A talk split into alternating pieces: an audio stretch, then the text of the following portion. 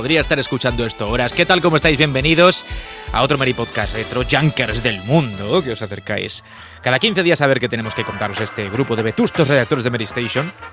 En esta ocasión con un principio que promete y mucho, porque este es un temazo de un juego que es un juegarral.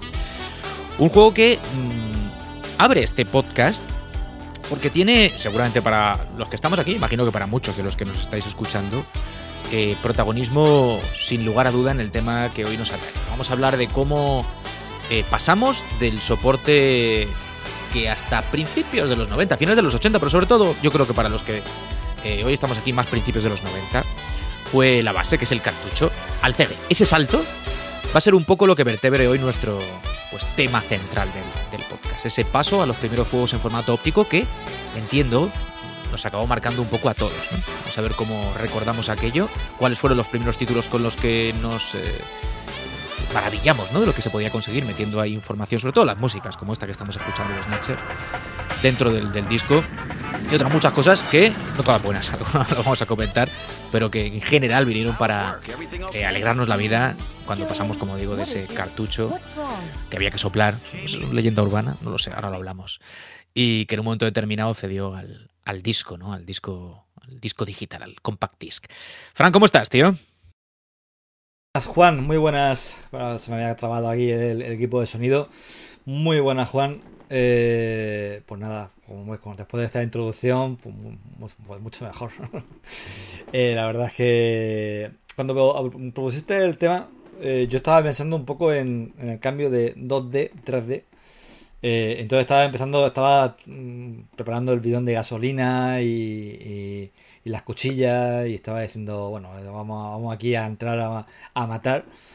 Pero luego me di cuenta de que, la, claro, la distinción no era 2D, 3D. El CD por per se no introdujo el, lo que es el 3D en el videojuego que ya, bueno, que ya está más que introducido de, to de, todas maneras, pero no fue, digamos, el factor, sino que el CD pues, abarca muchas cosas, porque realmente lo que a mí permitió fue más capacidad y esa mayor capacidad pues se aprovechó en cosas muy diferentes, algunas muy buenas, como lo que hemos visto en esta maravillosa introducción, quizá, bueno, una de las más inmortales, memorables de, de, la historia del videojuego, por lo menos de esa época, seguro, y yo me atrevería a decir muy icónica en el contexto general de la historia.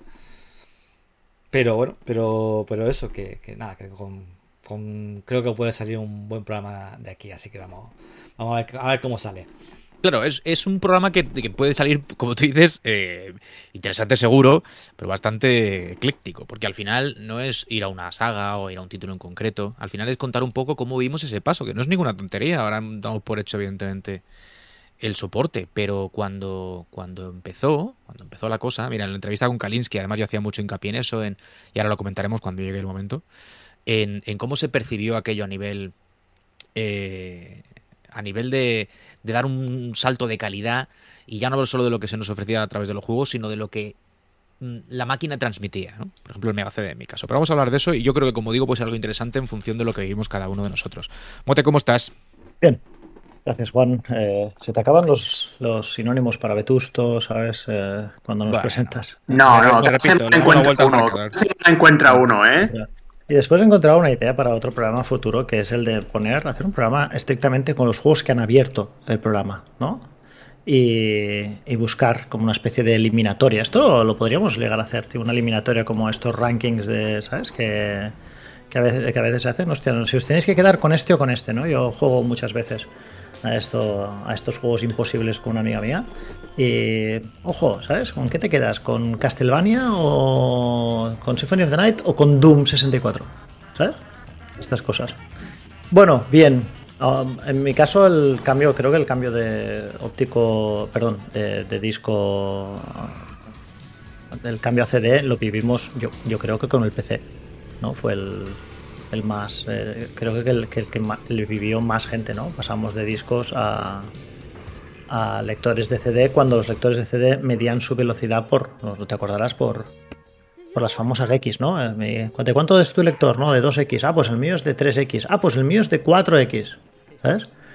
Que era simplemente el multiplicador con el que el, el texto giraba, ¿no? Y eso trajo, como dices, muchas cosas más allá de la, de la capacidad. A nosotros, por ejemplo, nos trajo muchas cosas buenas, como por ejemplo tener tener diálogos en el full sonido, eh, diálogos hablados en Monkey Island.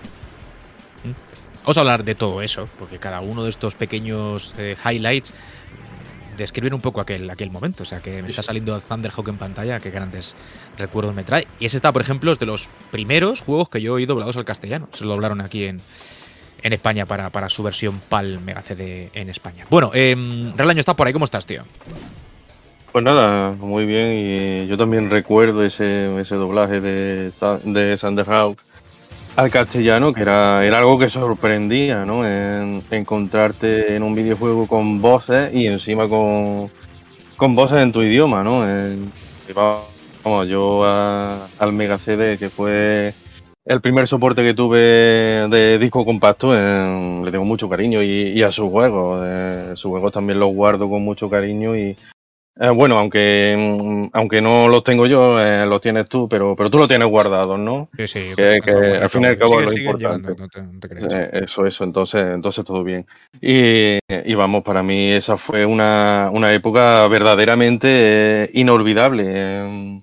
tanto a, a, nivel gráfico, los, digamos, los juegos que, que aprovecharon el soporte para bien, eh, como a nivel sonoro, eh, con esas voces y a nivel musical ya, ya era la, la repanocha, ¿no? El, el poder dejar atrás esos chips de sonido que, que sí, que tu, tenían su mérito, eso yo lo reconozco, pero, pero oye, este tío ya... ¿eh? ¿De, qué habla este tío? ¿De qué habla? Ah, espera.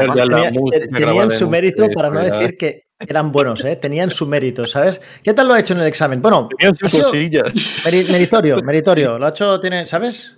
¿Qué tal, es, eh, ¿Qué tal es tu amigo? ¿Es guapo? ¿Es, eh, es? Tiene su encanto, ¿sabes? La madre que lo parió, qué cabrón.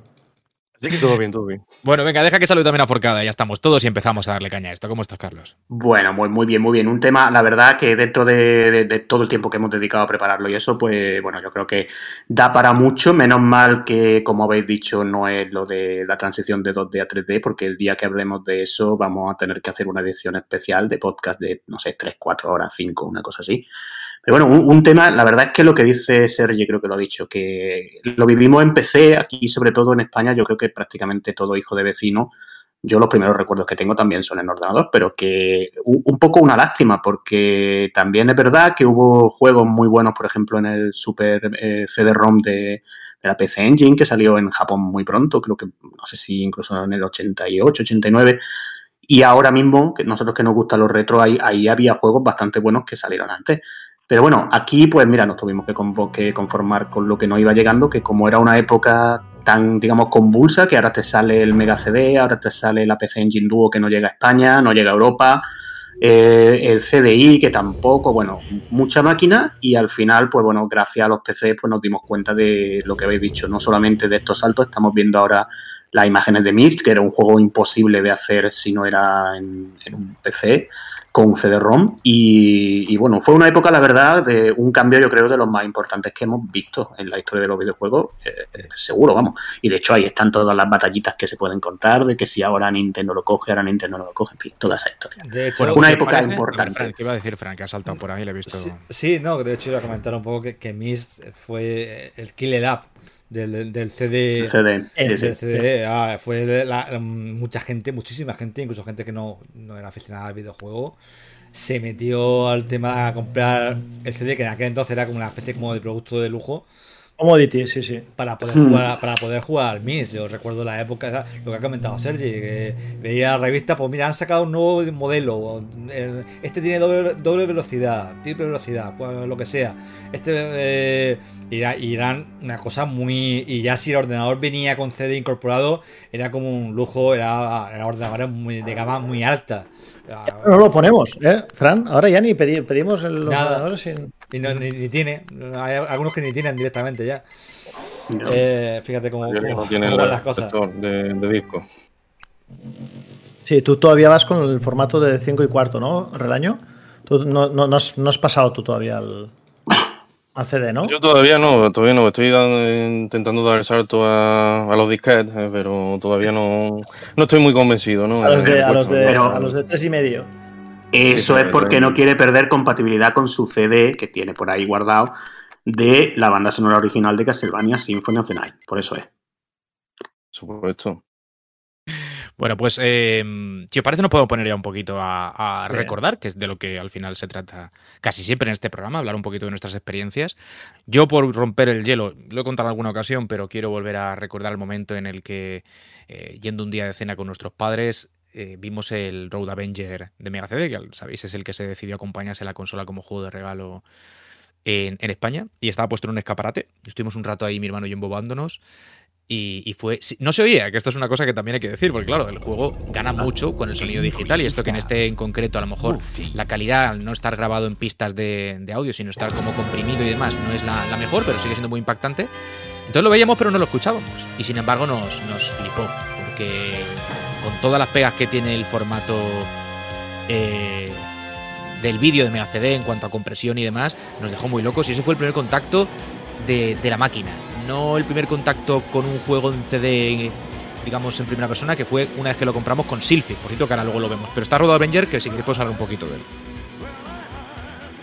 Road Avenger, yo creo que impactó, impactó a todos los, los que comprábamos ese Mega CD. Y um, al menos para mí era un juego para, para enseñar, ¿no? Eh, eh, cogía con, con tu amigo, eh, lo ponía y, y alucinaban, pero luego a la hora de jugar, claro, venían, venían todos los problemas eh, que arrastraban todos los juegos FMV, ¿no? De, desde los tiempos de Dragon's Slave, así que de, de principios de los 80 con, con el Laserdix, así que ahí no, no había avance ninguno y, y vamos, en muchos títulos pues arrastraron ese, ese déficit, ¿no? Eh, se veían se veían estupendamente porque estaba, estaba viendo una película o, bien de animación o bien de, de, imagen real, pero a la hora de ponerte los mandos ya ahí, ahí la cosa no, no, cuadraba tanto. Sacrificabas una cosa por otra el año. Esto era el, efe, el efecto de Dragon Slave.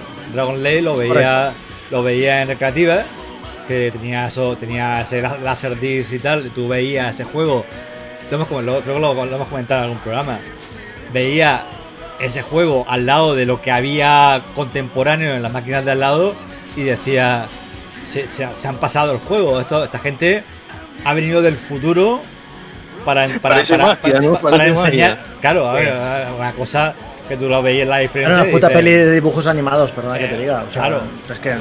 Ah, bueno, la, la, la, recreativa tenía mucha más calidad el, el, el, la reproducción de vídeo que lo que tenía el Mega CD, pero el efecto era el mismo. Decía, pues mira, el juego normal pues son esos cuadraditos que están así de colorines y tal. Y aquí tiene un pedazo de anime en el que tú eres el protagonista y tal. Oh, claro, luego tenía ese, tenía ese, ese truco que la interacción no era muy, muy rica, por así decirlo. No.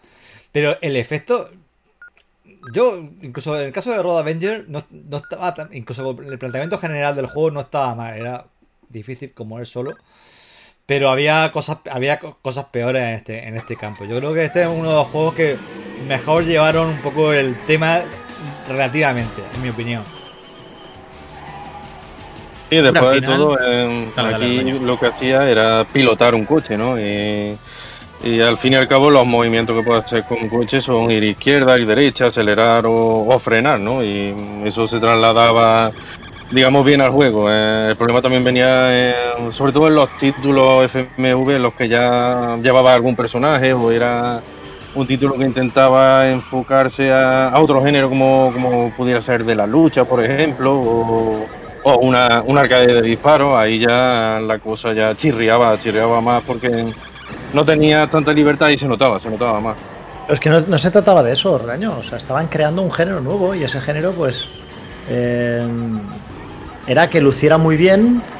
Era, estaban en fase experimental, tío. Es lo que pasa cuando hay una nueva te tecnología que irrumpe en el mercado y de repente la gente se lanza a experimentar.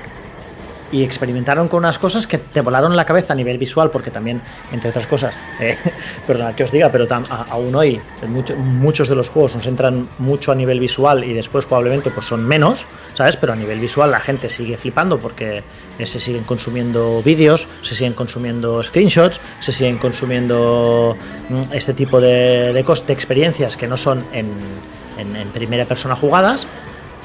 Y eso Lo siento mucho, tío. O sea, es que estaba no un salto por delante de lo que había en ese momento, es que estaba dos pueblos por delante de lo, de lo que había en ese momento. Y la gente pues se lanzó a experimentar qué podemos hacer con esto. Y hubo cosas pues que les salieron pues, mejor y hubo cosas pues que a nivel jugable, te estoy hablando, pues que salieron, bueno, pues... Eh, Fíjate, Mote, ahora que dices esto, yo, yo siempre me da mucha rabia, pues claro, tampoco me escondo, es decir, yo no soy objetivo en esto.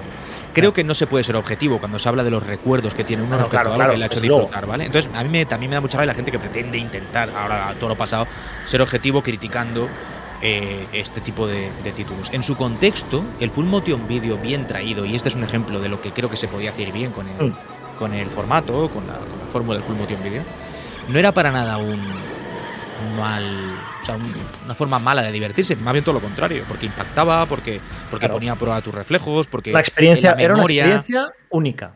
Correcto. Y entonces, eh, a mí me da mucha rabia, insisto, que se despotrique, por ejemplo, el Full Motion Video, que es una de las cosas que trajo el cambio al CD y que a mí particularmente en su momento me, me impactó gratamente, porque descontextualizar es injusto.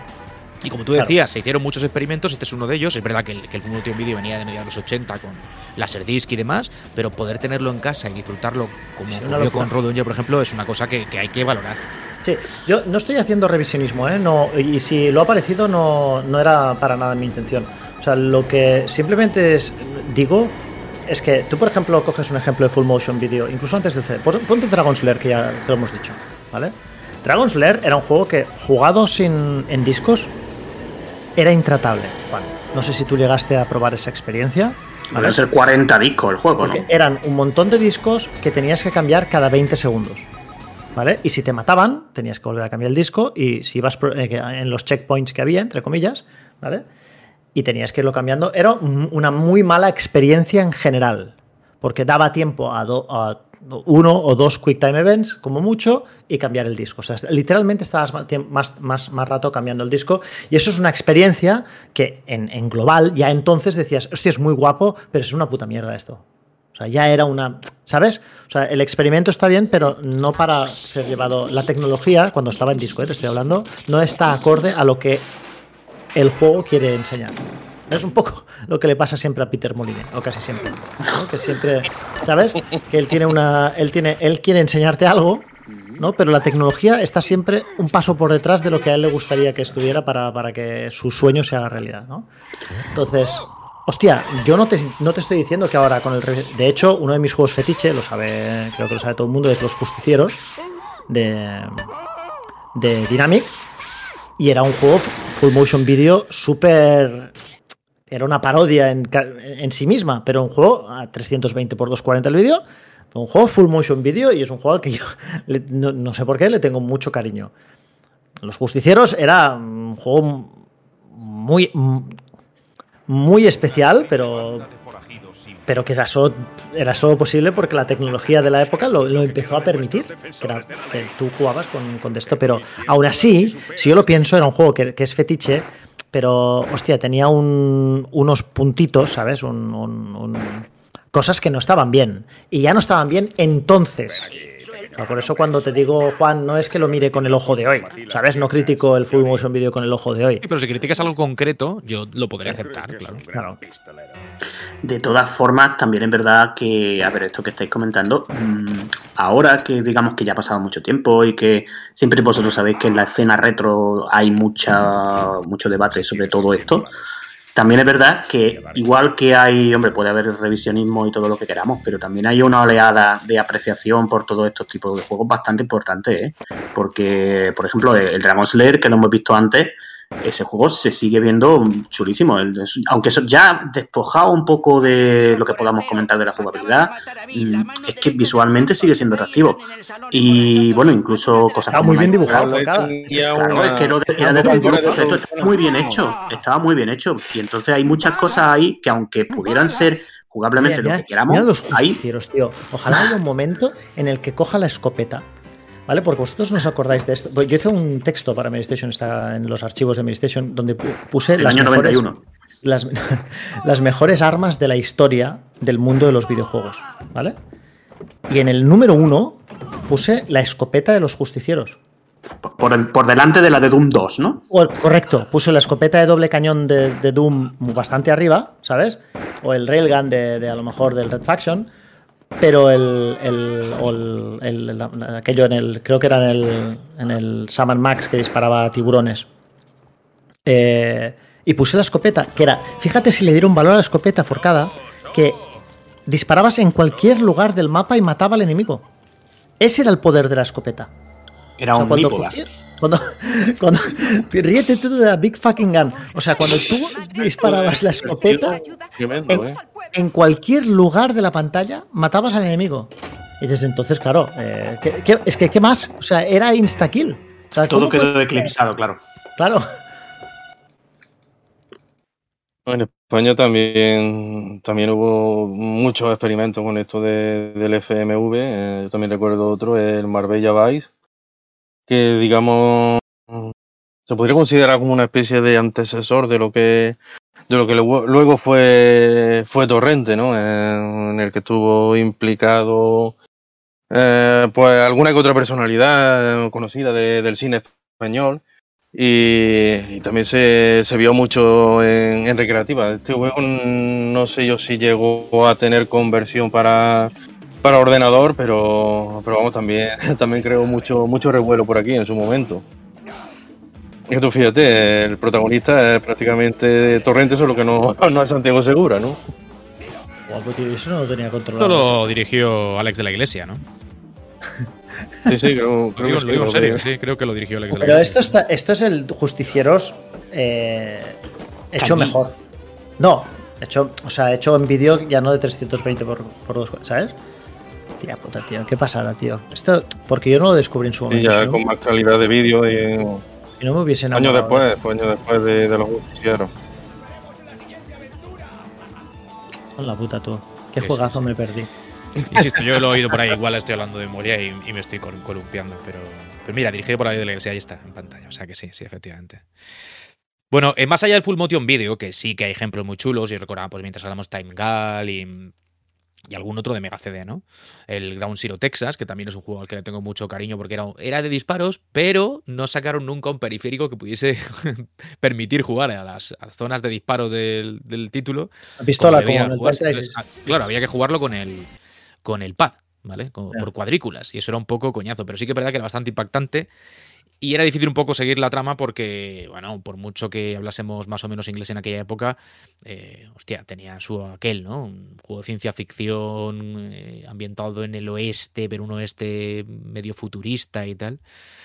Y aún así lo disfrutamos, lo disfrutamos mucho. Digo, más allá de eso, eh, está, por ejemplo, el tema de, de los gráficos pregrabados que se utilizaron en juegos como Silphid, del que yo he hablado hace un ratito. Yo Silphid me gustaba mucho porque era un shooter que sigue estando muy muy chulo, tiene una banda sonora muy chula, muy bien. muy muy guapo, Game, Game Arts ahí a tope.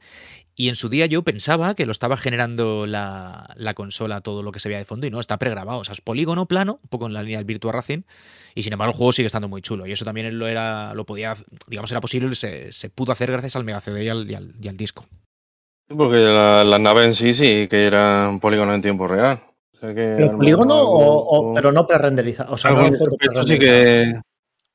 El fondo sí, el fondo era, era vídeo, vamos. para Era un poco on entendernos. rails.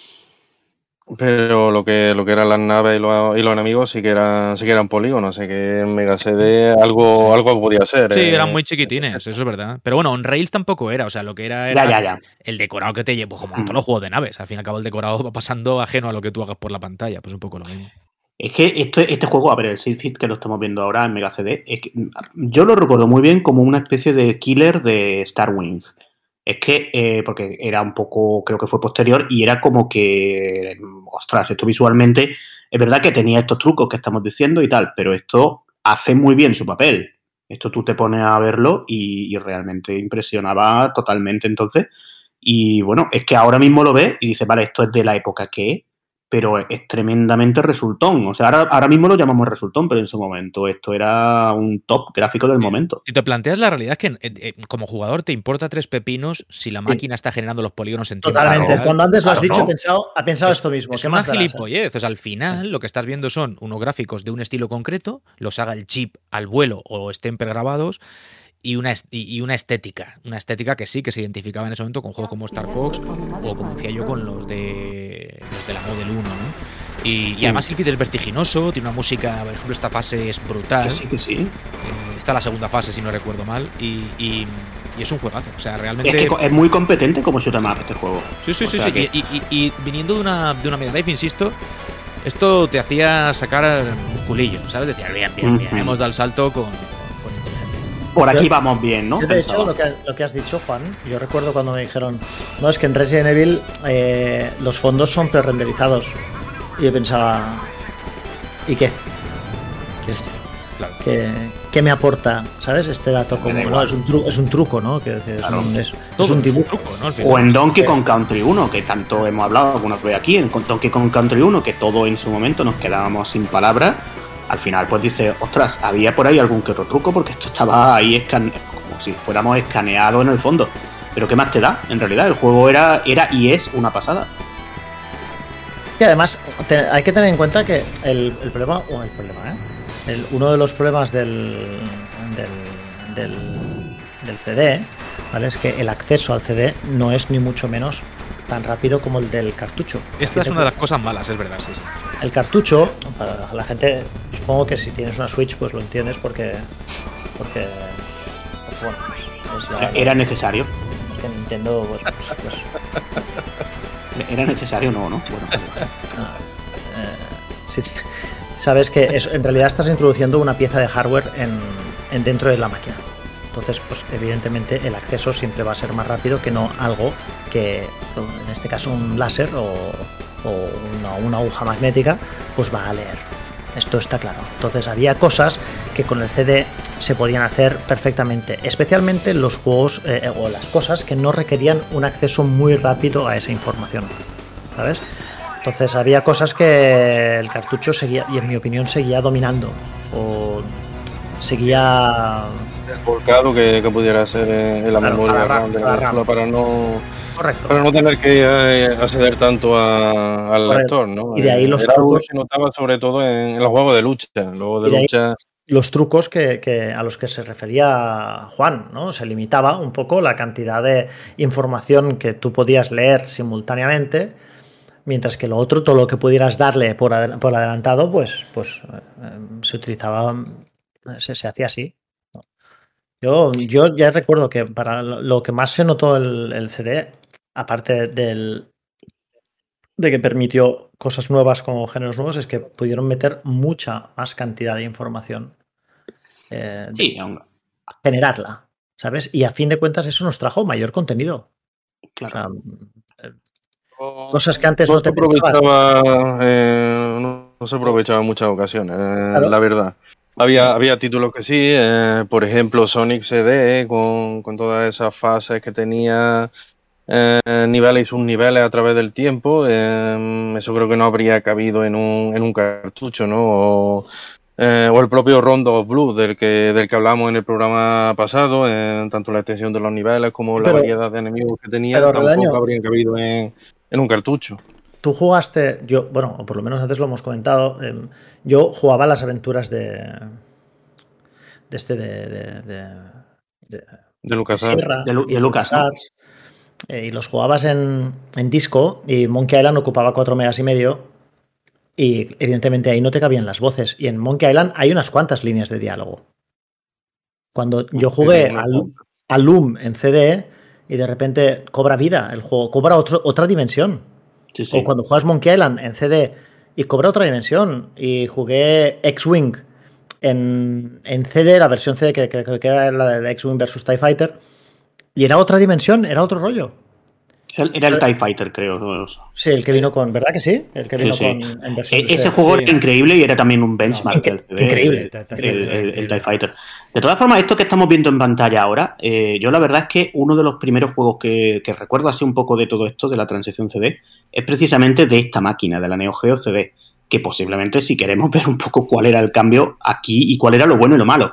Aquí en la Neo Geo CD tenemos mucho, porque por un lado tenía las bandas sonoras arregladas, que en el caso de Neo Geo, pues ya sabemos que eran buenísimas, porque esta gente iba muy, muy sobrada con la música, y te hacían cosas como el tema de Tom Furru en, en el Fatal Fury Special, que era increíble. Yo, uno de los primeros recuerdos de juego CD que tengo, curiosísimamente, es del Last Resort, eh, un shoot 'em up de, de Neo Geo CD, que no es de los más populares, aunque sí para mí sí que es de los mejores, y que en Neo Geo CD era un juego increíble precisamente por el sonido. O sea, ese cambio de sonido era una barbaridad.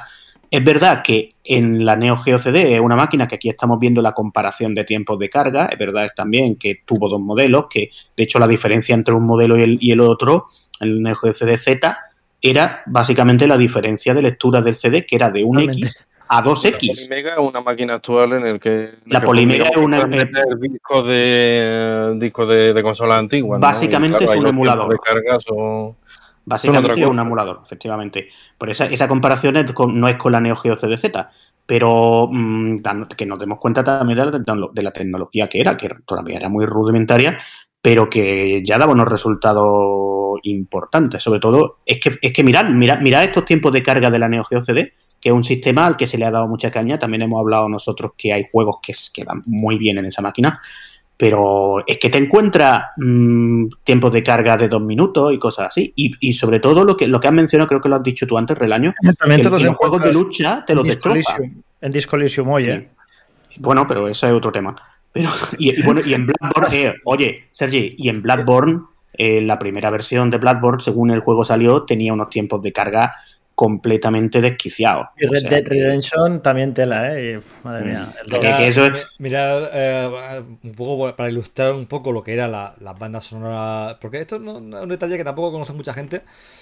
Eh, el, el Neo Geo CD es verdad que tuvo la mala pata, tuvieron la, mala, la, la falta de visión de, de, poner ese reproductor en, en un, un 1X un, eh, que, era, que era desesperante. 150k por segundo, es que nos reímos, vamos. El, el CDZ era mucho mejor, aunque se, parece ser que se rompe con, con, mirarlo, por lo que tengo entendido. Rompe con mirarlo, sí, sí. Eh, pero, y luego, pero tenía dos ventajas. Una, que los cartuchos no te valían 50.000 pesetas, o el disparate que valían los, los cartuchos el disco, podías comprar juegos relativamente baratos para los discos a precio normal.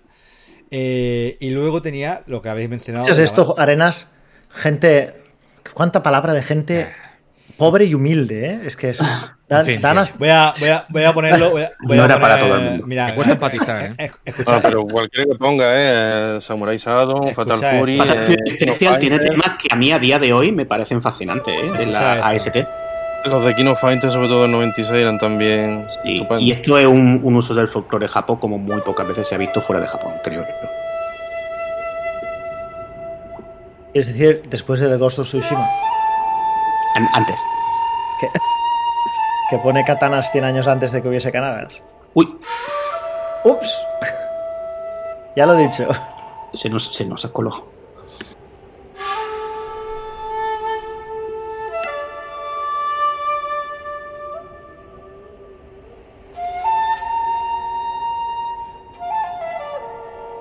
Que mucha gente no habría escuchado una flauta Shakuhashi de esta antes, vamos, seguro. Y esto era lo que escuchaba mientras estaba jugando a, al juego, y claro, ahí la, sí. la, ambientación ya era, ya era total, vamos, era completa.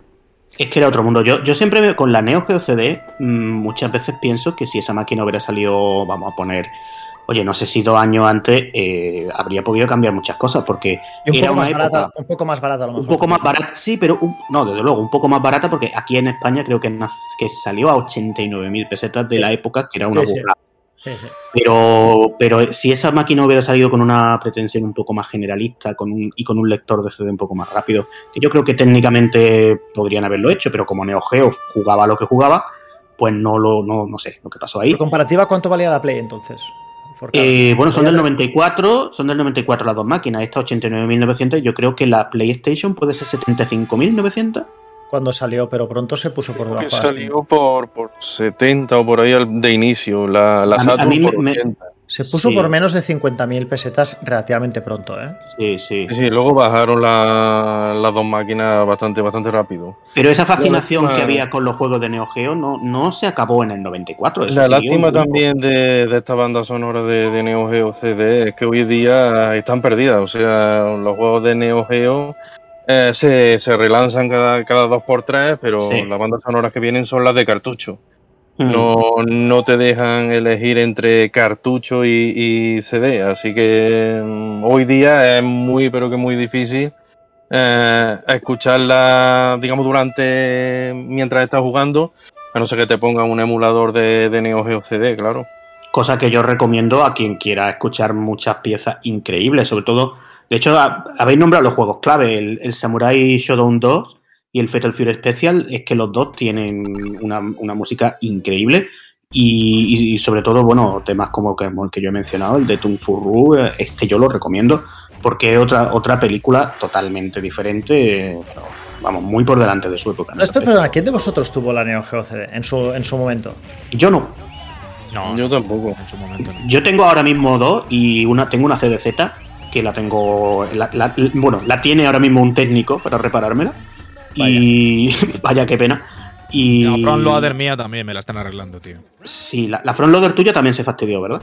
Sí, hace poco. Eh, Pero esto cómo se repara, esto cómo se repara con piezas de hoy, entiendo, ¿no? Se cambian Hay por- gente por ahí con mucho arte, yo, yo no lo pregunto, pero que, que ahora mismo se puede incluso cambiar la unidad, creo. pero son y- máquinas que sufren, que sufren, la verdad que sí. Y, y las, las normales, la Neo CD de carga superior más habitual también tiene problemas Mm. con la, con la tapa, o sea, no son consolas eh, que hayan Sufri- envejecido bien. sufridas, su- no son Sí, sí, consolas sí, no, no, sufridas. para nada. Una Saturn, por ejemplo, es un bicho. Estas no. Sí, sí, sí. La Mega. Y, y casi, yo creo que las, las consolas de cartucho, eh, por lo general, eran bastante más resistentes que las consolas eh, de CD. ¿eh? La Neo Geo es el ejemplo Una perfecto. consola, Sergi. de, una consola de cartucho, que yo qué sé. Yo hace tiempo que no conecto el, el- vamos, mi MSX, pero estoy casi convencido de que lo pongo y carga un cartucho. Pero vamos, casi convencido, ¿eh? Y, una, y la Mega Drive, yo pienso que si la, si, si la, Mega conecto, Drive. Funciona. yo creo- tranquilamente. Yo creo que sí. Es muy raro, es muy raro cargarse una Mega Drive, hay que echarle narices. Mega Sí, CD, sí. hay también mucho, hay, Sí. hay muchos muertos, ¿eh? ¿Y sabes cuál es la diferencia, creo yo, entre básicamente esto, los que las tenéis, eh, lo podéis, lo podéis comprobar, tío. La, la diferencia principal entre las, las consolas de cartucho y las de CD es que tú una consola de cartucho la mueves, o sea, la pones boca abajo y no se mueve nada. Y siempre que mueves una consola de, de- de disco, tío, oyes una pieza por dentro, tío, pavo. ¿Hay algo? ¿Sabes? Hay como un tornillillo suelto, ¿no? Algo pasa, tío. Me cago en la, me cago en puta madre. ¿Es verdad o no? Pero siempre, ¿eh? No hay, Pero no hay hay, engranajes, hay correas, hay movidas, tío. Y todo eso, con el desgaste de los años, Claro. peta, tío. Por desgracia es así. Y como no tengas a alguien Sí. cerca que te pueda echar una mano, devolverlas a la vida igual es un dolor de cabeza y sale más Y a la otra, pues claro, como todo iba soldado, Sí, sí, sí, sí. Es un, ¿sabes? un No, no sé. Sí, sí. Es una sola pieza, tío. Porque sé. eh, Y ahora estamos está- escuchando una obra maestra de la música. Ah, sí. Vamos a darle un poco de Está crédito. porque- sonando, está sonando de fondo la, el y tema eh, la melodía de Tung Fu realmente increíble. Esa melodía de violín que hay por ahí y, y todo este tema, que además es un tema muy característico de la propia Neo Geo, ya en su versión chiptune. Y, y Sí, sí, una no sé, para orquesta, orquesta sinfónica de, de hay de verdad, todo, hay de todo, porque es que la melodía es muy buena.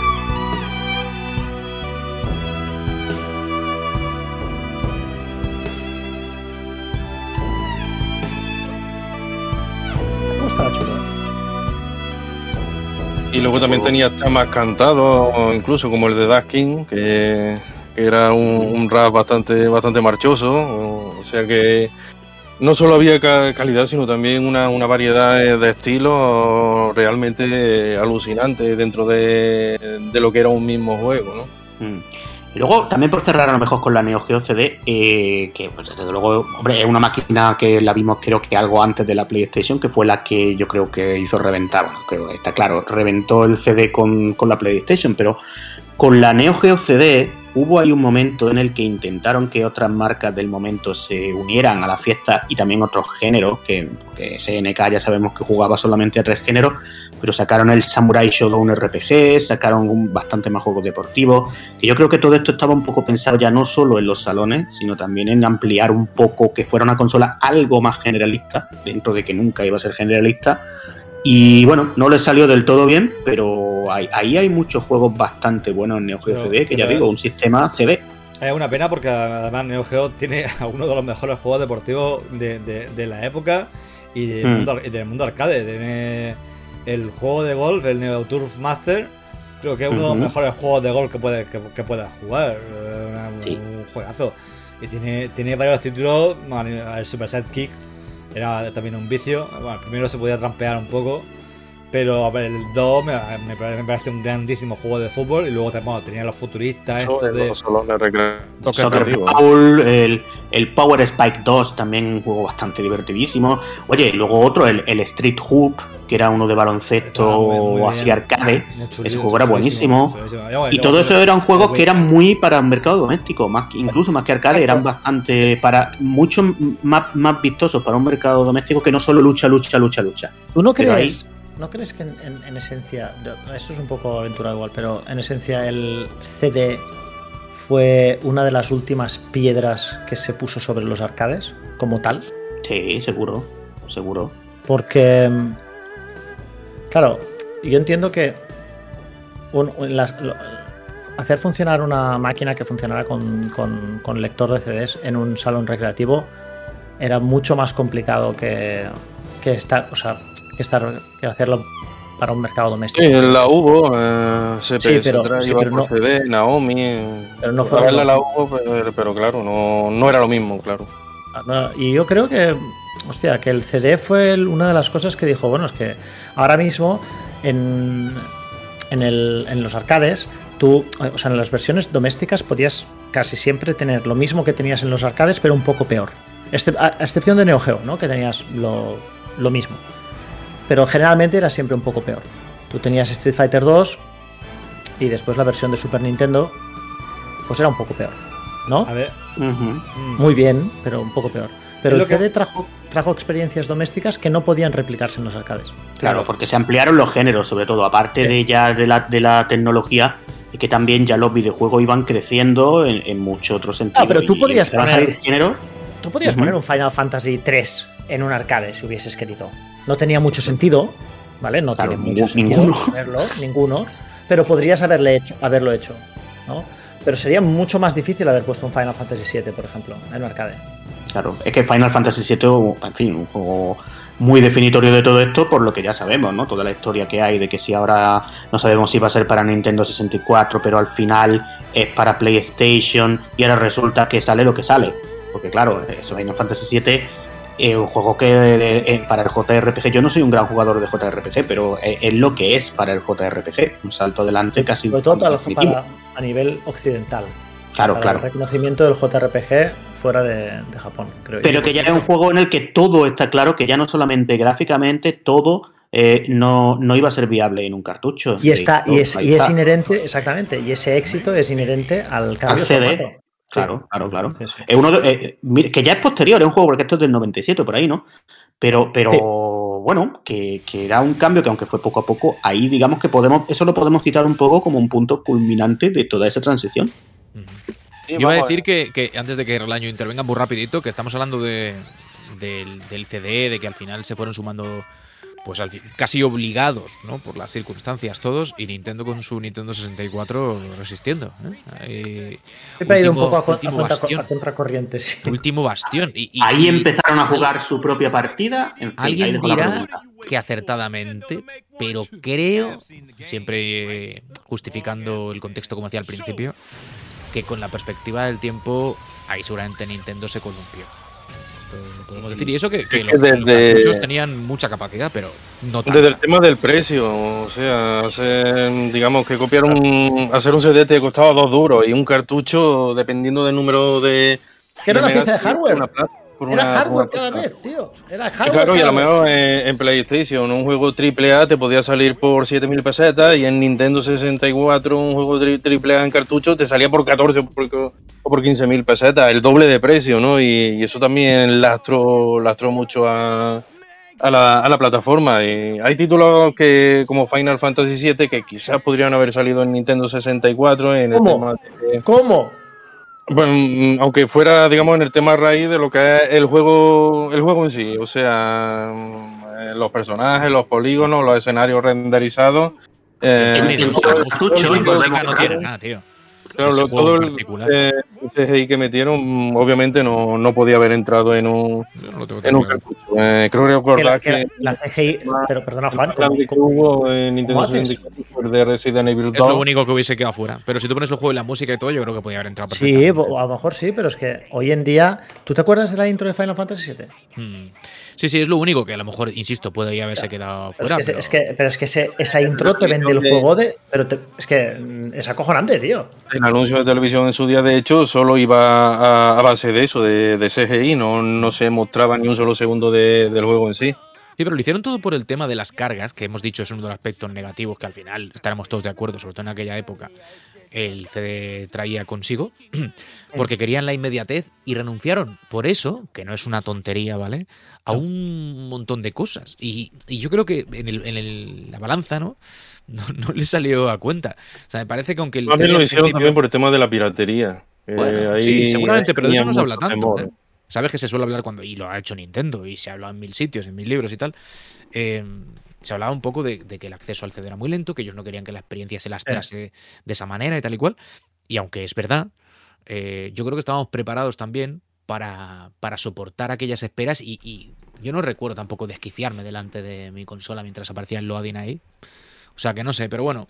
eh, yo- al final claudicaron. Esto es una cosa que estaba. que Era Sí, a cla- peso, pero claudicaron. Bueno, claudicaron. eh, de aquella no, manera. sí, porque utilizaron en GameCube, por ejemplo, bueno, utilizaron un, el, un el sistema propietario, pero, pero, Sí. pero ya hablamos de un disco óptico. Por huevos. Sí, pero bueno, quiero decir que cuadra un poco, en cierto sentido, el tema del discurso de la piratería también con, con que decía Relaño, ¿no? Porque claudicas, pero a tu manera también, ¿no? Quiero decir. Sí, bueno, ellos siempre han ido por libre. Ya A la sí, japonesa. Estamos de acuerdo, sí.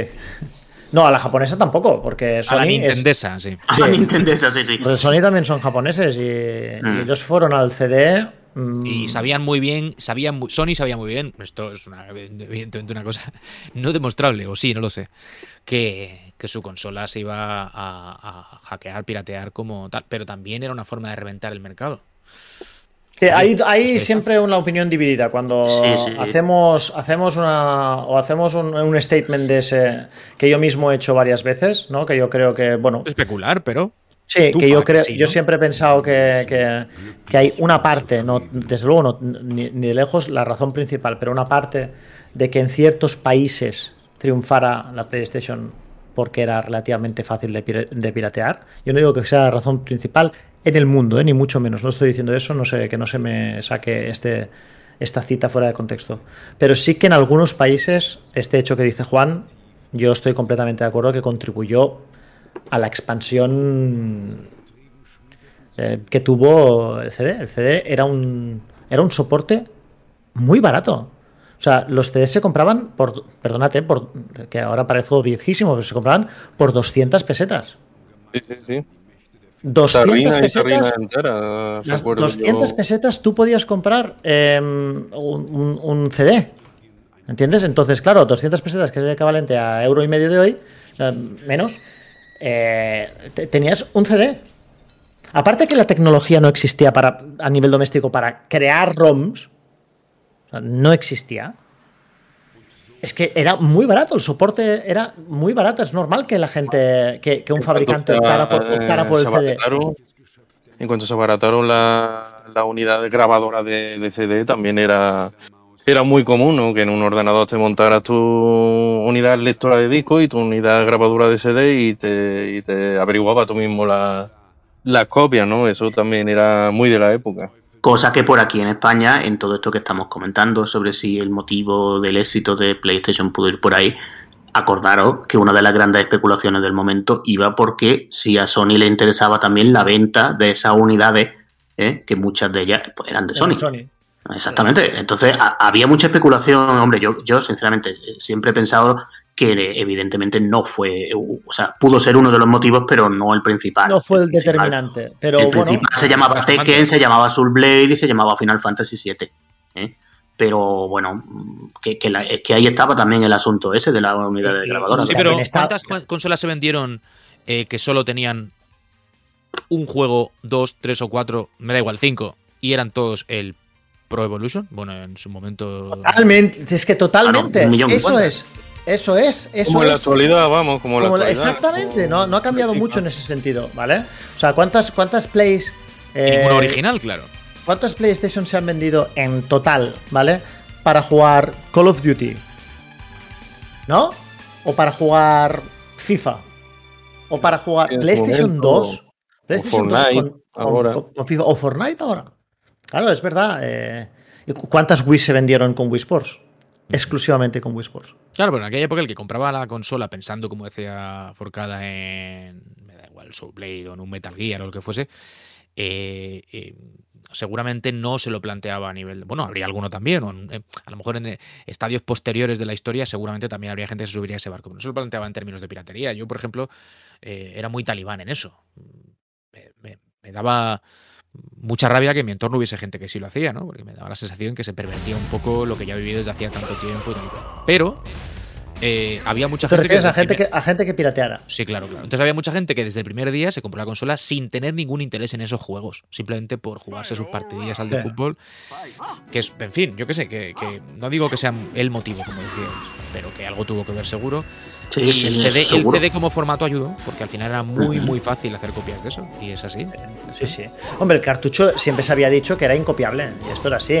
Aunque nosotros veníamos, mm, perdóname, o sea, más fácil que en nuestra época del Spectrum que copiar una cinta de cassette, que solo necesitabas doble platina. una, una doble platina. Y se eh, hizo negocio mote, porque es verdad que en, en el rastro aquí se cuenta que había gente que sí que hizo verdadero eh, negocio con eso, y de ahí también Herbe y su política de precios bajos, en fin, una serie de cosas que pasaron en aquella época, pero nosotros, tú y yo, Sí. nosotros teníamos nuestras copias de, de juegos hechos en plan ahí en el casete de tu casa, la mitad de las veces no funcionaban, etcétera, Sí, etcétera, sí, y eso no nos hizo dejar de comprar juegos, seguíamos comprando. No, no, claro que no. Pero bueno, algunos sí que intentabas saber si podías tenerlo tú también grabándotelo. Como digo, muchas de las ocasiones ese juego no terminaba por funcionar, con lo cual, bueno, no creo que fuese. Yo, yo me acuerdo, yo me acuerdo siempre una vez que en el, en el cuando yo verano esto eh, he contado algunas veces la aquella vez que me timaron con, con una cinta de cassette del MSX, que me metieron una cinta esa de cassette que llevaba teóricamente ci- 150 juegos, 150 juegos que tal, que después lo pienso en el de esto y digo, pero si no cabían tantos en la cinta, ¿sabes? No, no pero Como bueno. muchos cartuchos de Famiclones, que también Ah. te encontrabas cada cosa. pagas la, nova- pagas la novatada, ¿sabes? Pero em, sí que es verdad que yo, yo me acuerdo, tío, en- eh, con, con el Spectrum, yo tenía, yo, y con el MSX, yo tengo docenas y docenas de juegos. Te estoy hablando, eh, originales, ¿eh? te estoy hablando. Y después, yo seguramente, estoy completamente convencido que reviso yo la, la caja donde lo tengo, porque evidentemente yo no guardo estas cosas en la estantería, ¿os sabéis? Em, reviso la caja y estoy convencidísimo que me sale alguna cinta con no sé qué, After the War, ¿sabes? Y tal, escrito a mano en el, en el de esto, ¿sabes? Estoy, estoy convencido. O sea, todo el mundo pasó por aquella época porque, porque además era, era muy fácil. No, había de hecho, eh, esto es un poco off topic total, pero ya que estamos, había de hecho programas en la radio que emitían la carga de un juego para que, bueno, dadle a grabar a vuestros eh, receptores ¿Qué me estás, de radio. contando? ¿Qué me estás contando? Sí, Sí, sí, Esto sí, se- es esto verdad, se ha pero hecho, ¿cómo esto se se ha hecho. llamaba ese Entonces la gente, le daba a grabar y grababa un jueguecillo. Si tenía suerte y Era el Vita llegaba- Beat, Juan, llegaba el un- Beat era. hablamos en radio, ¿no? Pero llegaba Sí, una recepción de audio buena, buena, buena y tu equipo lo grababa con buena calidad, pues te, podías tener suerte que funcionase, claro. Pero imagínate ¿eh? lo difícil que era. eso. Pero qué locura es esta. Esto es Esto me parece un locurón. Sí, se, escu- se escuchaban los, los pitidos esos infernales por la radio y tenías que bajar el volumen porque que si no te quedabas sordo, vamos. Pero perdóname, a mí esto me parece un locurón, me parece increíble, me parece fantástico, tío. O sea, tú imagínate esto en el mundo de hoy. Claro, podríamos hacerlo. La- Venga, la- Fran, la- pincha la- la 10 minutos ahí y nos callamos. Pero ya no solo esto, es como sentido. decir, oye, chavales, os dejo aquí en el juego pirata del Red Dead Redemption, ¿eh? Y venga, lo bajáis y de nada. Me parece acojonante, tío. Vamos, me parece. Eran otros tiempos, eran otros tiempos. Pero esta anécdota es maravillosa. ¿Cómo no sabía yo esto?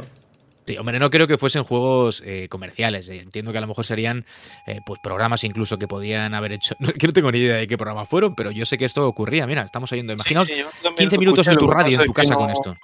No recuerdo el nombre del programa, era fue muy anterior a Game 40 incluso. Bueno, en cualquier caso, lo que esto, esto ha venido porque dijimos que sí que es verdad que el CD propició la piratería, eh, propició, o sea, facilitó que mm, la expansión, entre comillas, de, la piratería, porque evidentemente, y el DVD, y por, por ende el DVD también, porque era muy sencillo. Pero también veníamos de, un- de unos sistemas que eran muy sencillos de piratear, ¿vale? Como era Spectrum, eh, el MS, todo, todo, la, la cinta en general, ¿no? Eh, con un soporte que era muy barato de piratear, porque la cinta magnética siempre fue muy, muy, muy, muy barata. O sea que creo que no fue el factor Y el disquete también. decisivo. Sí, el disquete también. Pero algunos ya, por ejemplo, cuando tú comprabas eh, Monkey Island, por ejemplo, te venían con un código de claves, ¿vale? Que tenías que configurar un pirata que te salía en pantalla y entonces te decían en qué año nació en tal sitio, ¿sabes? Y tenías que, que buscar y eh, todos los juegos de, de- si no recuerdo mal, los de Sierra, por ejemplo, tenían, tenían su código de, de, de- de- de antipiratería, los de los, los Sergio, cuidado que algunas de esas cosas hoy día son ítems casi de colección, ¿eh? Porque algunas eran como cosas así muy cuidadas, lo de Monkey Island Sí. 2, recuerdo. En fin, que, que, que decir, son, cosas, son cosas que, quiero decir, intentaban hacer. o- ¿Os acordáis aquellas, aquellas, aquellos listas de códigos que se imprimían en rojo o se imprimían en, y tenías que mirarlo con una especie de, de lupa de color rojo porque si no no se, no se veía, ¿sabes? El Os- Tubas sí, sí. Ninja tenía esa ¿vale? ¿Os mierda. acordáis, no? O sea, Para que no lo fotocopiaran, ¿no? Para que no fotoco- correcto, para que no fotocopiaran. Yo me las, me las copié todos los números a mano. A mano, correcto, ¿ves? Pero tú lo hiciste, ¿cómo lo hiciste? Vale, quiero decir, pues a- con a- paciencia y un boli. Correcto, correcto. Quiero decir, fu- fuimos Con en su momento, pues la necesidad obligaba a, a- Y cuando no tenías dinero y tenías tiempo, pues era lo que tocaba. O sea, Pero no. Era Se buscaba su troquillo, se buscaba la vuelta para bañársela. Luego queréis que no busque Juan eh, calificativos para Vetusto. Escucha una cosa, hemos hablado, y lo hemos hecho cuando, sobre todo con el tema de Neo Geo CD, de la importancia del sonido. Yo quiero volver a eso. Me parece, Vale. además estamos ya entrando en la hora de programa, me parece crucial que hagamos énfasis de todo lo bueno que trajo el CD, que fueron muchas cosas, en, en el sonido como seguramente la principal paza con la que jugó el, el formato a la hora de sorprender ¿no? y, de, y de enganchar. Fíjate, a está ahora mismo en pantalla Roar Rush y tenía temas cantados también. A eso voy, O sea o sea, que- La, la- la música del CD, que al final tiene un mérito relativo, porque no deja de ser orquestas o grupos, había mucho rock, por ejemplo, en MAC había mucha música con sintetizadores y tal. Entonces digo un mérito relativo, porque al final es grabarlo en pistas de audio y punto. Pero, pero las cosas como son, en su momento, eh, nos dejaron a todos muy locos. Y de hecho en MegaCD gran parte del- de la gracia de los juegos era esa, porque luego a nivel gráfico muchas eran ports de Mega Drive casi al pelo, con alguna secuencia grabada en vídeo con suerte. Y, y poco Los más. primeros remasters, Juan.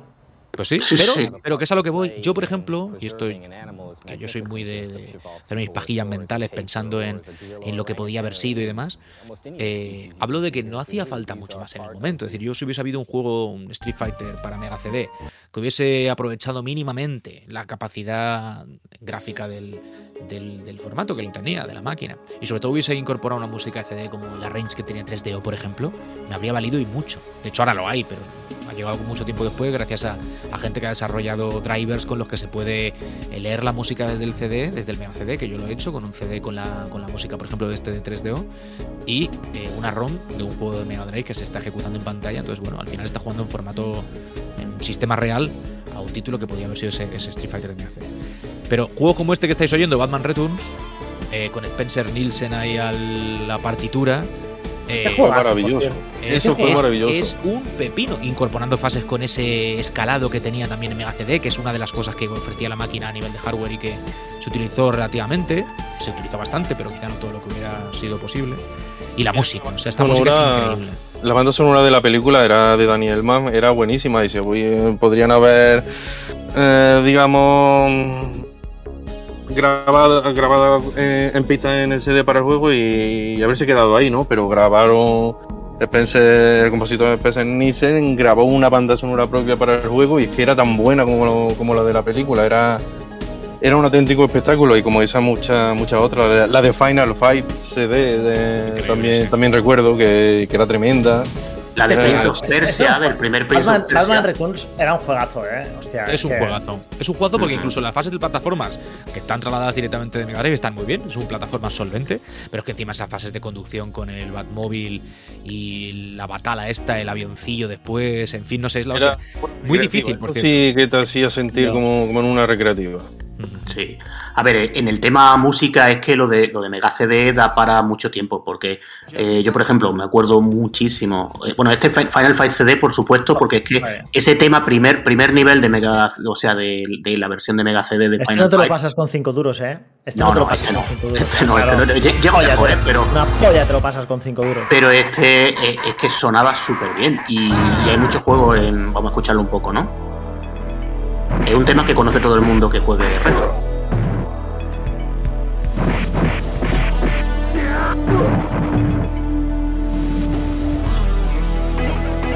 Es que vuelvo a lo mismo. Es que hay que ser consciente de lo que era jugar esto en su momento.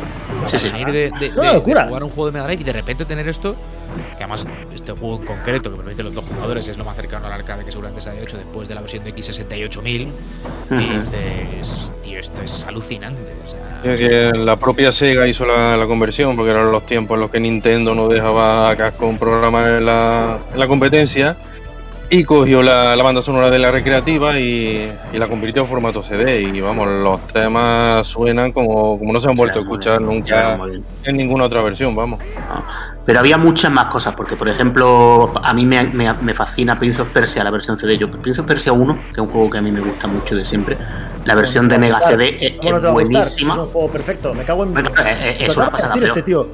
Eh, Échalo. A ver, Me gusta mucho, Pero- dice, me gusta un poco, me gusta bastante, dice. Me a ver, es que yo, yo, por ejemplo, jugué un poco, empecé la primera versión, pero esta versión de Mega CD eh, para mí es, de- si no, podría decir la definitiva, yo creo. Y uno de los motivos es, es el- aparte de lo bien hecha que está visualmente, eh, pero se parece mucho a la de Mega Drive, es la música. Y luego hay cosas por ahí que, por ejemplo, en el Mickey Manía de Mega CD, eh, uno de los compositores es Michael Giacchino. O sea, es que hubo ¿Ah, sí? gente que... Sí, sí, Eso sí. yo no sabía. Creo que fue su primer trabajo, ¿eh? Su primer En- trabajo sí, profesional fue en Mickey Mania CD. ¿Cómo? ¿En serio? ¿Esto es, esto es en serio? Es una locura. Yo no sé, eso serio, si era el primero no lo sé. Yo sé que la música es de Michael Giacchino y que, que él ha hecho cosas en videojuegos, luego hizo en Medal of Honor y tal, pero es que es también buenísima. Y bueno, ahí están. Es que, es que Mega CD en ese aspecto de la música era mucha historia. Y bueno, ya estamos viendo aquí también esta introducción en plan un poco anime de, de Prince of Persia, que es que tú te pones ahora, yo he dicho me gusta porque la primera versión que yo jugué era la de PC, que no es ni mucho menos la primera versión de ese juego, pero es que de eso a esto hay muchísimos universos y yo creo que incluso mejor que la versión de Super Nintendo, que también es buenísima. ¿eh? Este es un juego, el, el Prince of Persia 1, da para un programa solo de versiones comparadas. Prince of Persia 1 Es uno de los mejores juegos de la historia. Está en el, en el top. Y un plataformas que te, te, te tenías que pasar en una hora, ¿no? Exactamente. Era- tenías que hacer speedrun, si no, toma por culo. Yo, a mí es un juego, bueno, a mí por lo menos, ¿eh? A mí es un juego que me voló la cabeza en su momento. A ver, yo no pensaba, o sea, tardé, tar- se tardaron muchos años en ver las animaciones, esa fluidez en otro videojuego. Y cuando digo muchos años, yo creo que son muchos, muchos años. Bueno, Fran, no sé si está de acuerdo conmigo, pero, pero yo cuando jugué a, a Prince of Persia la, la primera vez dije, ¿es- ¿esto qué salto al futuro acabamos de hacer? O sea, es un- ese realismo en las animaciones cuando venías de, de juegos que cuando te girabas a la izquierda, te girabas instantáneamente a la izquierda. Y cuando te girabas a la derecha, te- lo lo y cuando saltaba, en fin, era otro rollo, tío, no sé. no- Sí, era, era muy impresionante. Yo jugué antes que a Prince of Persia, yo vamos, tardé, no, tuve tardes, tardes enteras jugando a Karateka. Karateka, que Ah, es el claro. juego, que es el juego Sí, anterior. sí, Era un juego más simple. Y de hecho, a mí me gustaba más. Prince of Persia me, me- me liaba con el tema de las plataformas y, tal, y el laberinto y el, el tiempo y tal. Nunca fui muy bueno jugando a, a Prince of Persia. Pero a Karateka sí que me lo llegué a pasar. Y era un juego que me, que me fascinaba. Era un juego muy lineal, era prácticamente un juego de lucha con, con historia. Eran combates uno contra uno. Eh, no, pero sí, la verdad es que era el, todo, el todo que era animación, rotoscopia y tal, la verdad es que era muy impresionante, incluso en equipos humildes como podía hacer mi CPC de la época. Y con el Viper. El, el Prince of Persia del Amstrad está muy guapo. Está Y muy con el. Viper del, del, del PC hizo maravillas ese, ese juego. Sí, sí. A ver, es que da para versiones comparadas. Es que nos ponemos, fijarse lo que pasa, nos ponemos a hablar de ello y es que cada uno lo ha jugado en un sistema. ¿eh? Vamos, que, y el primero era de Apple II, creo. Sí, sí, una locura, tío. Era un, un locurón. Muy bien. De todas formas, yo recomiendo mucho también lo que lo, de eso, escuchar sobre todo la, música de Michael Giacchino en, en Mickey Manía, porque es que no te esperas, pues eso, que, oye, que un compositor de ese calibre, pues en ese año tan temprano estuviera haciendo una música de videojuego y, es que ahí está, ¿eh? Sí, yo digo que fue su primer trabajo profesional y yo lo recuerdo sobre todo eh, porque en la, revista Mega Sega regalaron un, disco con la demo de, de Mickey Manía, eh, que no, no, sé si venían uno o dos niveles, pero la banda sonora te venía completa grabada, grabada en SSD. Y yo, vamos, la escuché hasta, hasta rayar, hasta rayar el disco. Era, era sensacional, vamos. Y otra como otra banda sonora mítica de Mega CD, la de Soul Star, por ejemplo, que también era. Esa es espectacular, sí, sí, sí. Música al estilo John Williams, al estilo Space Opera, que vamos, era, era tremendo, tremendo la banda sonora que tenía ese juego y el juego en sí, que también aprovechaba mira, mira, Mira, mira la espada, ahora cogerás la espada, coge la espada, cabrón, está aquí debajo. Eso es, eso es, ya estás. Es que este juego está bien hasta en la NES. En la NES, mira que, no, lo, no, lo, verías bien en la NES, pues ahí está también, en la NES. Y este, este, juego, bueno, es que esto también lo podemos mencionar como otro juegazo oro puro de Mega CD, ¿eh? Espectáculo puro. Sí, sí, porque visualmente también es muy bueno. Con un sonido tipo Roland, yo en su momento me, me flipa, pero es verdad que no es orquesta orquesta. Pero el, el que no sé si es la hostia, que decirte, no es de por desmerecerla, simplemente ¿El tipo Roland, ¿Te refieres a MIDI? Sí, o sea, tiene un punto de esa línea, sintetizador de ese palo, ¿vale? Pero es, es, una banda sonora guapísima con una partitura muy chula y sobre todo el efecto, como decía el año, aprovechando la, la, tecnología que ofrecía el Mega CD para hacer este tipo de rollo MD7 que se utilizó menos de lo que seguramente debería haberse utilizado y los y el scaling de los de los elementos del escenario. Este juego está muy muy chulo, este es un tema pues muy bueno. Es que parece un poco un camino, medio camino entre modo 7 y las recreativas tipo Outrun, porque visualmente es una cosa muy muy muy muy personal. La verdad es que no se ha visto en demasiados juegos y, y es súper vistoso para su época. Core, Core Design hacía verdaderas maravillas. Era una de las pocas Field Party que, realmente explotaba bien eh, el Mega CD, mientras, mientras otras ¿no? títulos de full motion video o a lo mejor versiones que eran idénticas a las de Mega Drive, solo cambiaba la música o a lo mejor una intro intro en vídeo, pero, pero por el design te sacaba auténticas maravillas, estar el Thunderhawk, eh, el BC Racer, que era, que era estilo Mario Kart, vamos, un, un, montón de juegos tuvieron, tuvieron ahí.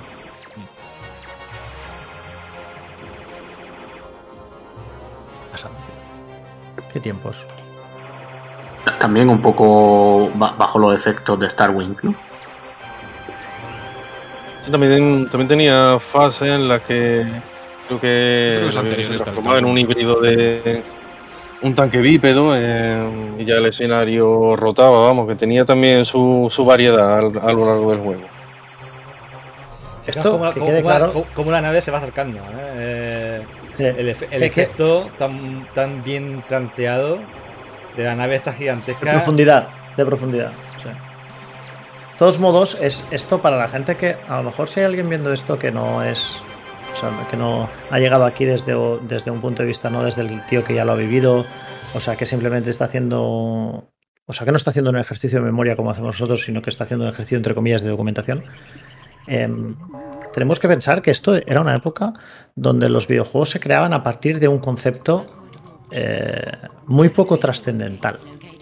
los videojuegos no trataban de trascender el plano del videojuego. Los videojuegos intentaban divertir, porque nunca se perdió de en aquella época nunca se perdió de vista el hecho de que un videojuego era un juego por encima de entonces a lo mejor a la gente le puede parecer muy simple el planteamiento que está viendo a lo mejor en pantalla de, juegos como este pero es que esto era la, es la, quinta esencia del videojuego de, de, la época o por lo menos de la quinta esencia del videojuego durante sus primeros 10 o 15 años de vida que el, único objetivo era encontrar una propuesta jugable que fuese atractiva y todo lo demás, pues estaba, estaba de más muchas veces, ¿no?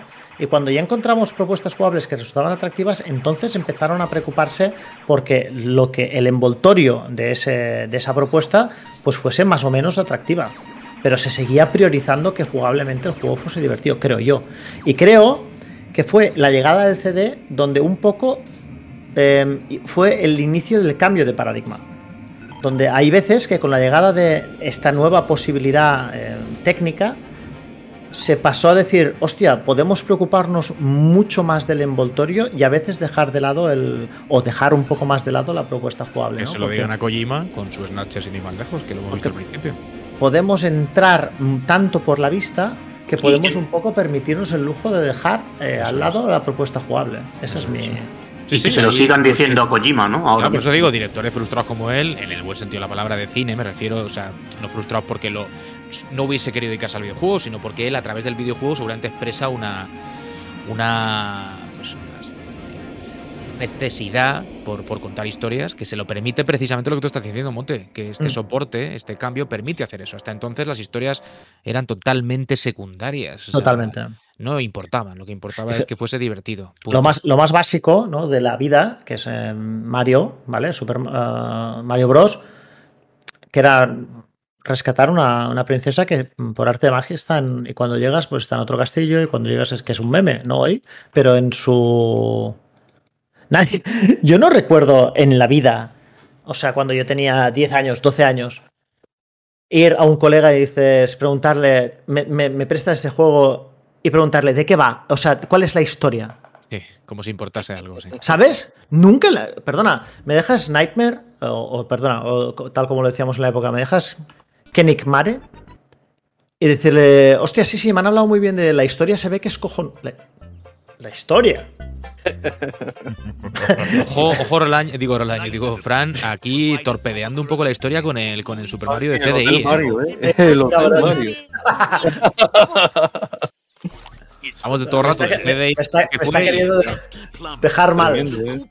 No, no, estoy, estoy- está- estaba expresando o estaba, mm, estaba mote con el tema de la historia en Mario, Nintendo y tal. Lo he visto Sí, no, copiado. está- está bien hilado, está bien aquí- hilado. aquí- Historia, eh, con Ha, ha mucha cogido el claro. único Mario con historia. me- eh, Esto es para ¿Lo cerrar el círculo? ¿eh? A este no lo dobla Martinet, ¿eh? A este Yo Mario. creo que no. Yo creo que Martinet No, solo sabe decir una palabra, ¿eh? Eso es Es mi opinión. Pero bueno, esto es con. No, no, no- no sé si estoy preparado mentalmente para un Hostia, esto es, comentario controvertido de ese Es calibre. este juego. Sí. Sí, la verdad es que sí.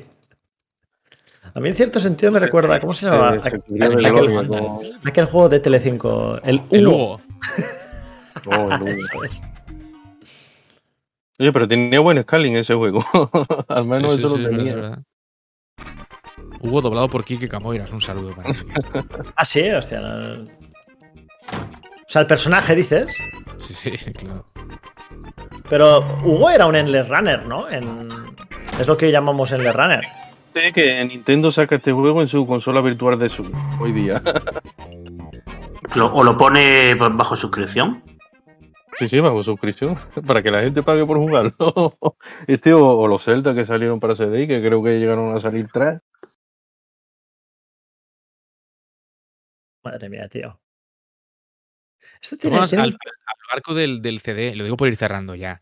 Se subieron unas cuantas marcas. Yo reconozco que en el momento era lo que tocaba. Y siempre agradeceré a Sega que lo hiciese. Y de hecho me sabe muy mal que toda esa historia que ya conocemos de la relación frustrada entre Sony y Nintendo no diese con el CD de Super Nintendo en la calle y que aquello acabase siendo lo que acabó siendo. Aunque bueno, la historia es la que es y hoy tenemos el mercado que tenemos gracias en parte a ese episodio. Pero digo, Total- totalmente. Me sabe, me sabe muy mal que no ocurriese porque, porque era lo que el momento seguramente demandaba, ¿no? Y, y nos hemos perdido en la línea de lo que no ocurrió con Super Nintendo. Seguramente eh, grandes cosas porque otros igual no se quisieron subir al barco. Y otros, sin embargo, lo hicieron y lo hicieron de aquella manera. Son eh, Philips, por ejemplo, con este CDI, que es un formato muy especial, que tiene cuatro rarezas, y ninguna de ellas seguramente pasará a la historia por ser un bombazo. Pero estaba pensando, por ejemplo, en Jaguar, que también tuvo su soporte para CD Cierto, cierto. y que salieron cuatro mierdas ahí. O, por ejemplo, eh, Amiga, cuando hizo la Amiga CD32, que no deja de ser una Amiga más o menos 1200 hormonado. Y digo más o menos porque. eh, Y con un efectivamente.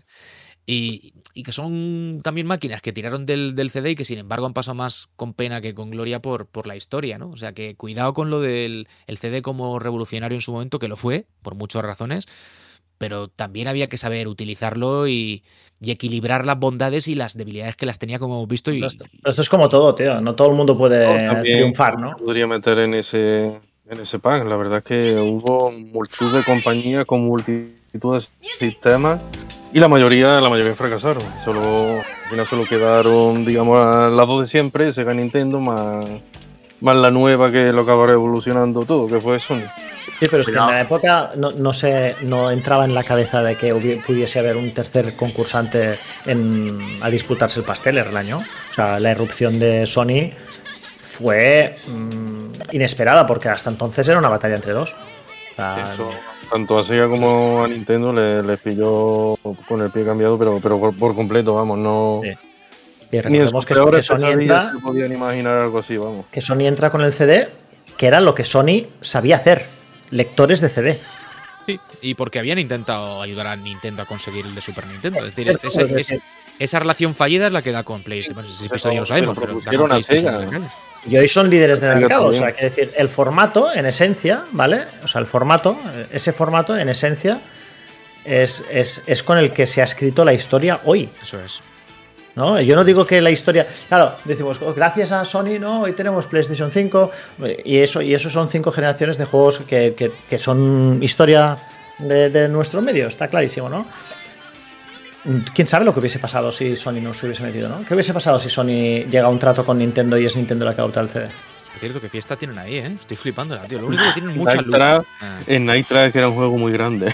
era un juego. Una raqueta, con, una raqueta de, con una raqueta de madera, ¿eh? Sí, sí, sí. Yo ni en mis mayores borracheras de amigos ¿no? en casa lo no pasaba.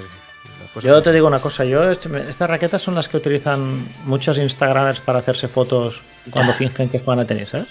En un, ¿Qué dices, coño? En un programa hablando del Eran, eran filmaciones de, de serie Z, la, las que hacían para, para los juegos FMV en, en imagen real, vamos, era, era, algo dantesco, pero, pero ahí estaban, oye. No y podía, visto hoy en no, día. no podía no poner en este Hombre, programa, visto hoy en día con el paso del tiempo, eh, hasta cae simpático y, y te rías y todo. Yo lo siento mucho, pero la locura que me habéis enseñado del, del juego ese de. Marbella, va. eh. Sí, eso, bueno, o sea, ahora mismo lo estoy buscando, no te digo más. Bueno, gente, vamos a ir cerrando si queréis, porque mm, al fin y al cabo, como decíamos al principio, el programa de partida ya salía eh, propuesto con un puntito ecléctico en cuanto a lo que íbamos a tratar y al final ha sido así. Podríamos seguir eh, en la medida en que vayamos recordando anécdotas o, o ejemplos de títulos que hicieron mejor uso del CDU, o aquellos que lo hicieron quizá un poco peor.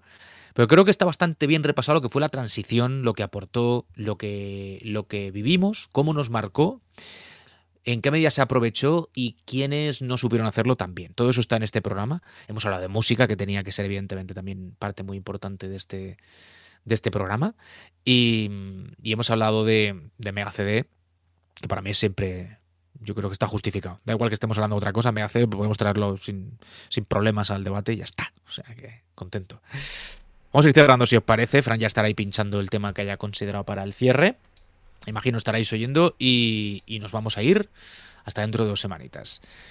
Fran, a ver con qué nos deleitas. Está pinchando, así que no te quiero molestar hasta que ya nos hayas puesto la, la canción que quieras que suene al cierre. No, estoy, estoy ahora para acompañar la despedida, que es un Venga. sonido, un sonido que seguramente ser, te reconoceré, que es el sonido de esa, ese, eh, ese Sí, arranque. pero no este, tío. No este. Tendría que ser Este- tan tan tan tan tan tan tan tan tan tan Ir tan. con el tema final de, de Sonic CD, como, como si estuviéramos en Sí. Game 40. Sí, sí, no, no. Este es, este es el, el americano, El ¿no? americano. este es el americano, Ya sí, se ve.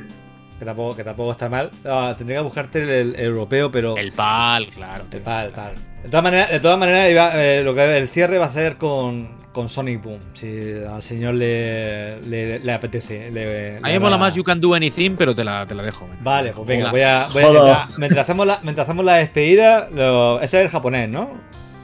Es japonés y el PAL. El Sonic Boom es la versión americana. El Sonic Boom la americana. Ah, vale, correcto. Vale, pues Sony nada. CD siempre en versión, japo- eh, en Ah, versión su- de la ah, su- sonora japonesa. Ah, su gusto, vale, se lo voy a pinchar. Se lo voy a pinchar.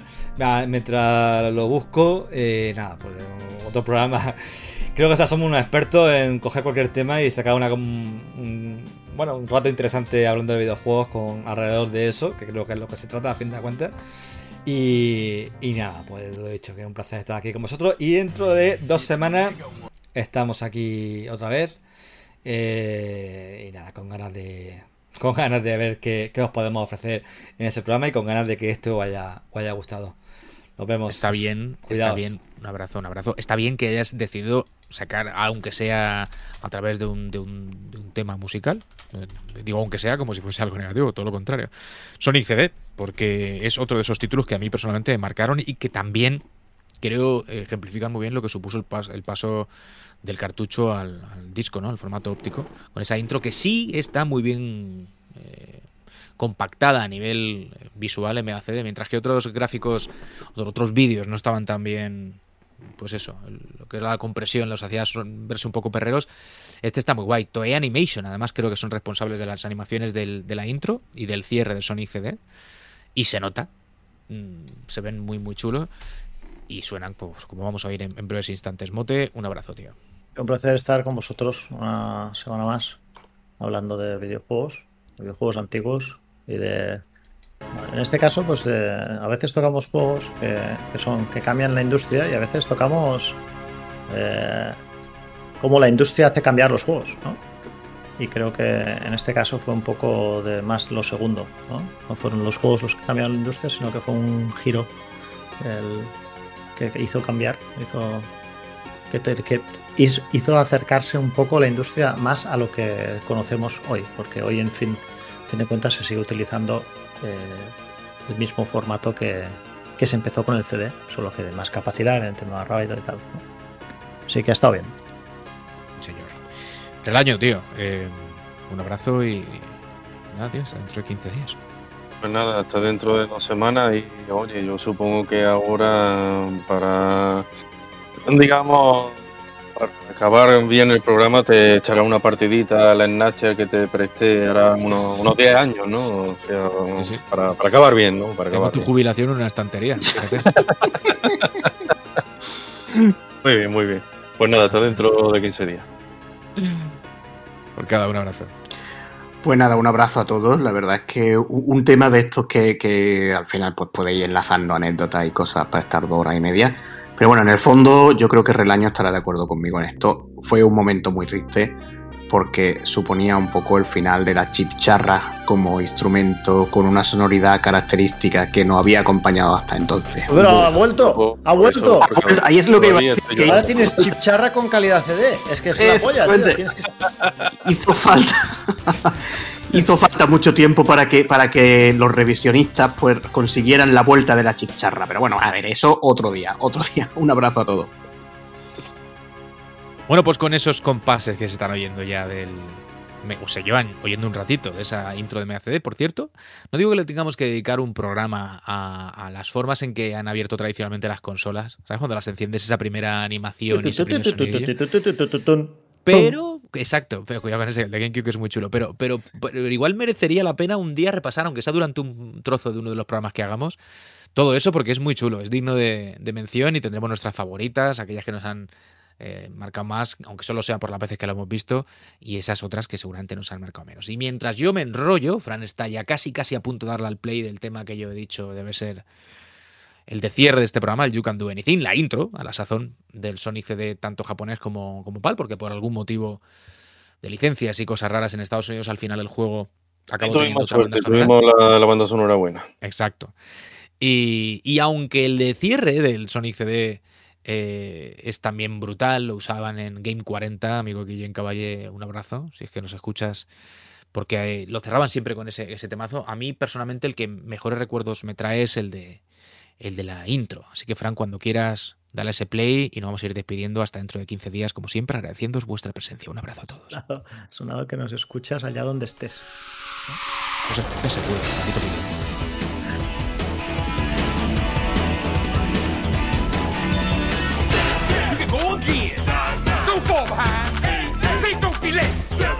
Nation heaven.